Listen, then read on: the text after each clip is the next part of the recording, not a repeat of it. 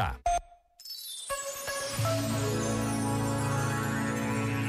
Há pessoas que remoem anos a fio uma pergunta mais pesada. Daquelas que, por mais voltas que se lhe dê, não conseguem despedir-se nem libertar-se do fardo dessa inquietação.